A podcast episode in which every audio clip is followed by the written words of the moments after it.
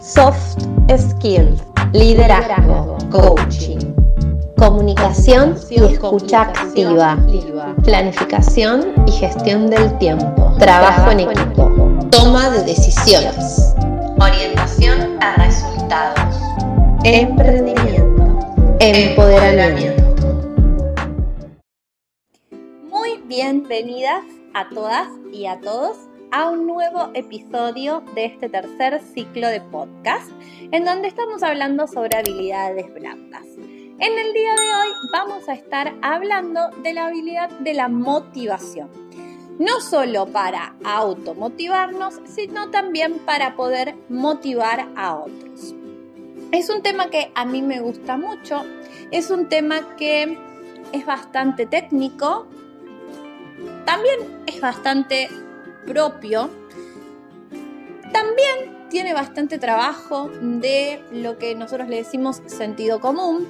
La verdad que la motivación es un término muy amplio y que a lo largo de la historia los seres humanos, especialmente dentro del ámbito laboral, hemos estado buscando una mejor definición de esto para poder analizarla y de esta manera poder trabajar sobre esa motivación como les decía, tanto propias como para otros. Así que vamos a empezar. Decimos que la motivación es uno de los aspectos psicológicos que se relaciona más con el desarrollo del ser humano. No es algo personal, sino por la interacción de las personas con una situación. Por ello va variando de una persona a otra y en una misma persona además puede variar en diferentes momentos de su vida. Motivar a alguien, en el sentido más general, se trata de crear un entorno en el que éste pueda satisfacer sus objetivos aportando su energía y su esfuerzo. Hoy en día, esto es uno de los desafíos más grandes que tienen las empresas, por ejemplo, para su personal, o por qué no, los maestros, por ejemplo, para con sus alumnos, por qué no dentro de una pareja. Vieron que a mí me gusta siempre relacionar la parte laboral con la parte social, porque realmente somos seres políticos, así que estamos en muchos ámbitos participando activamente. Y todas estas habilidades como ya lo venimos diciendo en otros episodios, nos sirven justamente para esto, para poder desarrollarnos tanto en el ámbito laboral, pero también en nuestro ámbito social y personal. Entonces, ¿qué es la motivación? Desde el punto de vista etimológico, la palabra motivación está compuesta por el latín motivus, que significa movimiento, y el sufijo acción, que es acción y efecto. Para la Real Academia Española, la motivación es un conjunto de factores internos o externos que determinan, en parte, las acciones de una persona. La motivación es un estado interno que incita, dirige y mantiene la conducta según Wolfgang. Dentro de la motivación podemos distinguir cinco principios. El principio de la predisposición. La predisposición es aquello que nos puede llegar a estimular nuestra motivación. Habrán escuchado siempre la frase de estar bien predispuesto a, por ejemplo. Tiene que ver con la parte positiva que trabaja en nuestro cerebro y en nuestro ser, estar dispuesto al cambio. Entonces, tener principio de predisposición nos ayuda a poder sentirnos más motivados y, por qué no, también a motivar a los demás. El principio de la consecuencia. Toda acción tiene una consecuencia. Así vivimos, así somos los seres humanos. Decisiones traen consecuencias. Responsabilidades traen consecuencias. El principio de la repetición.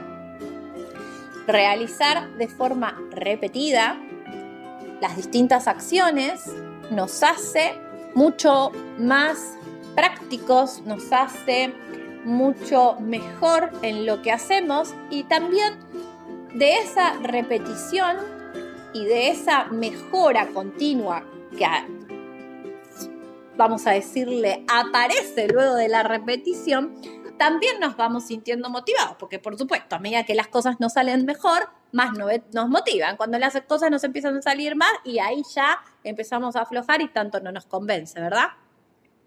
El principio de la novedad, todo lo que es nuevo, todo lo que aparece por primera vez, aquellos que uno dice, ay, bueno, un cambio, un cambio para mejor. Bueno, todas esas cosas nuevas siempre nos motivan, ¿verdad? Bueno, atención, hay personas que tienen un rechazo interesante a todo lo nuevo, pero hay una gran cantidad de ellas que todo lo nuevo justamente los estimula para generar este cambio, realizar repeticiones, tener una consecuencia y por supuesto estar bien predispuesto. Y el principio de la vivencia, que está un poquito relacionado con justo todos los principios que estuvimos hablando antes. Así como nuestras acciones tienen una consecuencia, también tiene una vivencia, una experiencia. Cuando tenemos experiencias positivas, también nos sentimos motivados a poder repetirlas, por ejemplo. Y muchas veces decimos que de lo malo es de lo que se aprende o de las frustraciones es de cuando nos aprendemos, pero bueno, en verdad tampoco están así. Muchas veces de las experiencias positivas también se aprende muchísimo. Así que podemos destacar estos cinco principios cuando estamos hablando de la motivación. A partir de la definición de motivo, Carrasco establece el siguiente concepto de motivación.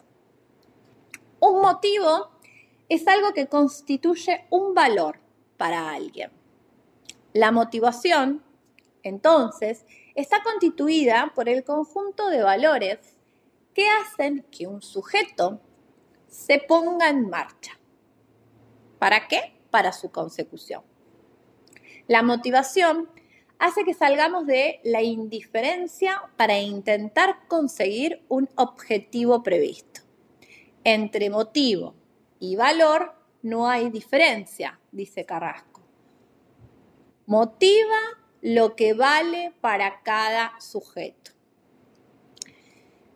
Entonces, cercanos a este concepto, destacamos los siguientes elementos. La indiferencia, que es el estado regular de cualquier persona, ¿verdad? Es cuando no tenemos ningún motivo para hacer algo, para entrar en algún tipo de acción. Y la verdad es que muchas veces puede pasar, ¿sí? No necesariamente tenemos que tener siempre un motivo para entrar en acción con algo. Luego aparece ese motivo, y justamente es lo que moviliza al sujeto o a la persona a qué? A darle un valor para que en este caso sí pueda entrar en acción. Hay un objetivo. Lo que el sujeto desea conseguir, o la persona en este caso, lo que desea conseguir y por lo que se puso en marcha. ¿Sí? Por lo cual entró en acción. Y una satisfacción. ¿Qué es? Obviamente, todo aquello que sentimos positivo una vez de haber cumplido nuestro objetivo. En ocasiones se confunden los términos de motivación y satisfacción. La motivación es el impulso y el esfuerzo para satisfacer un deseo o una meta es anterior al resultado. Y la satisfacción es el gusto, ahí hablamos de lo positivo, experimentado cuando alcanzamos ese deseo, esa meta, ese objetivo y es posterior al resultado. El concepto de motivación se ha utilizado en diferentes sentidos. En general, motivo es el impulso que lleva a alguien, a una persona, a un sujeto, a actuar de determinada manera. Es decir, que da origen a un comportamiento específico. Este impulso a la acción puede ser provocado por un estímulo interno o externo, que puede provenir de algún entorno, de algún ambiente, puede estar generado por nuestros procesos mentales o simplemente puede venir por inspiración. ¿De qué? ¿De algo o de alguien? La motivación entonces puede ser interna o externa. Muchas veces no nos sentimos motivados con algo o con nada, digámosle, y vemos una película, por ejemplo, leemos un libro, leemos una frase, conocemos a una persona que nos puede servir de estímulo para generar en nosotros esa motivación. Entonces decimos que la motivación representa la acción de fuerzas activas o impulsoras. Existen tres premisas relacionadas entre sí para explicar el comportamiento humano dentro de la motivación. El comportamiento humano tiene causas. Volvemos a lo que hablamos al principio de las causas y el efecto. Existe una causalidad en el comportamiento. Tanto la herencia como el medio influyen decisivamente en el comportamiento de las personas. El comportamiento es causado por estímulos internos o externos. El comportamiento humano es motivado. Existe una finalidad en todo comportamiento humano. El comportamiento no es causal ni aleatorio, sino orientado o dirigido hacia un objetivo. El comportamiento humano está orientado especialmente a objetivos personales. Tras todo comportamiento, siempre existe un impulso, un deseo, una necesidad, una tendencia. Expresiones que sirven para designar los motivos de ese comportamiento. Entonces, partiendo de estas tres premisas, es súper importante destacar que la motivación va a estar vinculada a nuestros tipos de comportamiento. No todos tenemos el mismo modelo mental y ese modelo mental viene especialmente basado en creencias, no solo en paradigmas. Los paradigmas son aquellas manifestaciones más bien culturales, sociales, bien generales, que van trascendiendo en el tiempo, incluso a veces imponiendo modas. Y las creencias son todas aquellas que vienen de la parte más íntima de nuestras relaciones. Por ejemplo, la educación en casa, nuestras familias, por ejemplo, la educación escolar, cuando vamos a distintos tipos de escuelas, de colegios. Y esas nos van a dar nuestros comportamientos. Y esos comportamientos van a ser un poco parte de estos estímulos, porque no todos tenemos los mismos estímulos. Y esos estímulos van a trabajar sobre nuestra motivación. Hago esta salvedad porque muchas veces me pasan, y especialmente me ha pasado dentro del rubro del arte, en una clase de danzas trabajamos con distintos tipos de personas y no siempre las alumnas, por ejemplo, están motivadas de la misma manera o no siempre a las mismas personas les motiva lo mismo. Trabajando alguna situación especial o algún tópico, no todas se van a sentir motivadas o estimuladas a generar una motivación por eso. ¿Por qué? Porque todos tenemos distintos tipos de comportamiento. Entonces, la motivación es cíclica, y también existen varias teorías para explicarla, comprenderla y aplicarla. Hasta el momento venimos conversando sobre que la motivación es tanto interna como externa y que depende de impulsos propios y también externos. Ahora, ¿es posible motivar a otro? Bueno, sí, sí es posible. Esto se usa muchísimo en el área laboral, los responsables de talentos, por ejemplo, dentro de las empresas o los negocios, trabajan con distintas teorías para sostener o incluso estimular la motivación de su personal. Es bastante común esto del trabajo de la motivación de equipo, mantener equipos motivados, trabajo en equipo. Y aunque nos parezca loco, vamos a, vamos a ver este trabajo motivacional en muchísimos ámbitos. Insisto, en una clase un docente tiene que trabajar a favor de la motivación de sus alumnos.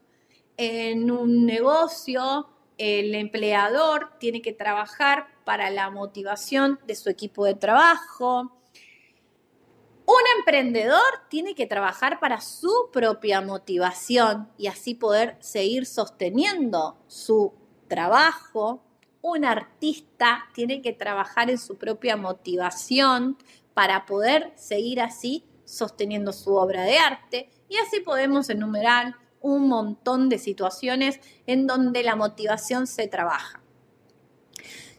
Como les decía, hay distintas teorías, no vamos a profundizar sobre ellas, las pueden encontrar hoy en día, sinceramente, en cualquier lugar y si no, me pueden escribir y les puedo pasar teorías más puntuales, pero existen. ¿Qué tipos de teorías existen entonces? Bueno, podemos distinguir en dos bloques principales de teorías de la motivación. Una va a estar más referida a lo que es el objeto y otra está más referida a lo que es el proceso. Las que están referidas al objeto tienen en cuenta las necesidades del individuo, sus expectativas, qué desea ver, qué satisfacciones desea tener. Algunas de las más conocidas son la jerarquía de necesidades Maslow, por ejemplo. Después tenemos la motivación de logros de McClellan, la teoría del ERG de Alderfer o la teoría de los factores de Herzberg. Ahí tienen algunas para después buscar e investigar. Y las segundas, las que están relacionadas con el proceso, buscan encontrar explicaciones a los mecanismos que influyen en el individuo y que hacen que se sienta o no motivado. Por ejemplo, Skinner, con su teoría del reforzamiento, Locke que habla del establecimiento de objetivos, Broom, que centra sus estudios en las expectativas. Bueno, estos son los tres como más conocidos o más destacados que están enfocados en este tipo de teorías. La verdad es que ninguna teoría explica realmente todos los aspectos de la motivación o la falta de la misma, sinceramente. Porque como dijimos al principio, cada ser humano tiene un comportamiento y es muy variante. Dijimos también que la motivación es cíclica, que tiene etapas. Entonces, muchas veces podemos comenzar aplicando una teoría de necesidades y después tener que pasar a una teoría de procesos. Y así. ¿Cuál es la ventaja de conocer estas teorías? Bueno, la verdad es que lo que podemos hacer es trabajar con ellas para aplicar estas reflexiones en el desarrollo de distintas técnicas de motivación de acuerdo al equipo de trabajo que tengas. Un aula, por ejemplo, un negocio, ¿sí? O algo propio. Eso, eso está bueno. Entonces, en conclusión, la motivación es ese impulso interno que se puede o que puede surgir por nosotros mismos, se puede crear por algún estímulo externo y que nos lleva a realizar acciones. ¿Con qué? Con la idea de buscar cumplir un objetivo. Y a través del el cumplimiento de ese objetivo, sentirnos satisfechos. Es cíclica y se puede analizar con algunas teorías. Por ejemplo, las que estuvimos nombrando. La realidad es que la motivación va a estar un poco condicionada de acuerdo a nuestro modelo mental. Eso también lo dijimos. Hay personas que dicen no estar motivadas nunca. No sé si han escuchado, pero a lo largo de mi vida me, he encontrado con personas que dicen que no tienen ningún tipo de motivación. Un poco cuando también estuvimos hablando de, de la parte de propósito, ¿no? Y hay otras que, bueno, la verdad es que encuentran un estímulo motivacional, no sé, todas las mañanas cuando se levantan.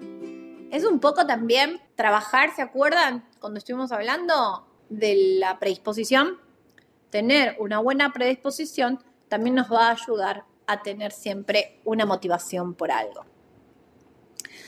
Lo más loco de todo esto y lo que a mí me llama siempre como la atención es como esa necesidad que tenemos los seres humanos de estar analizando todo, ¿no?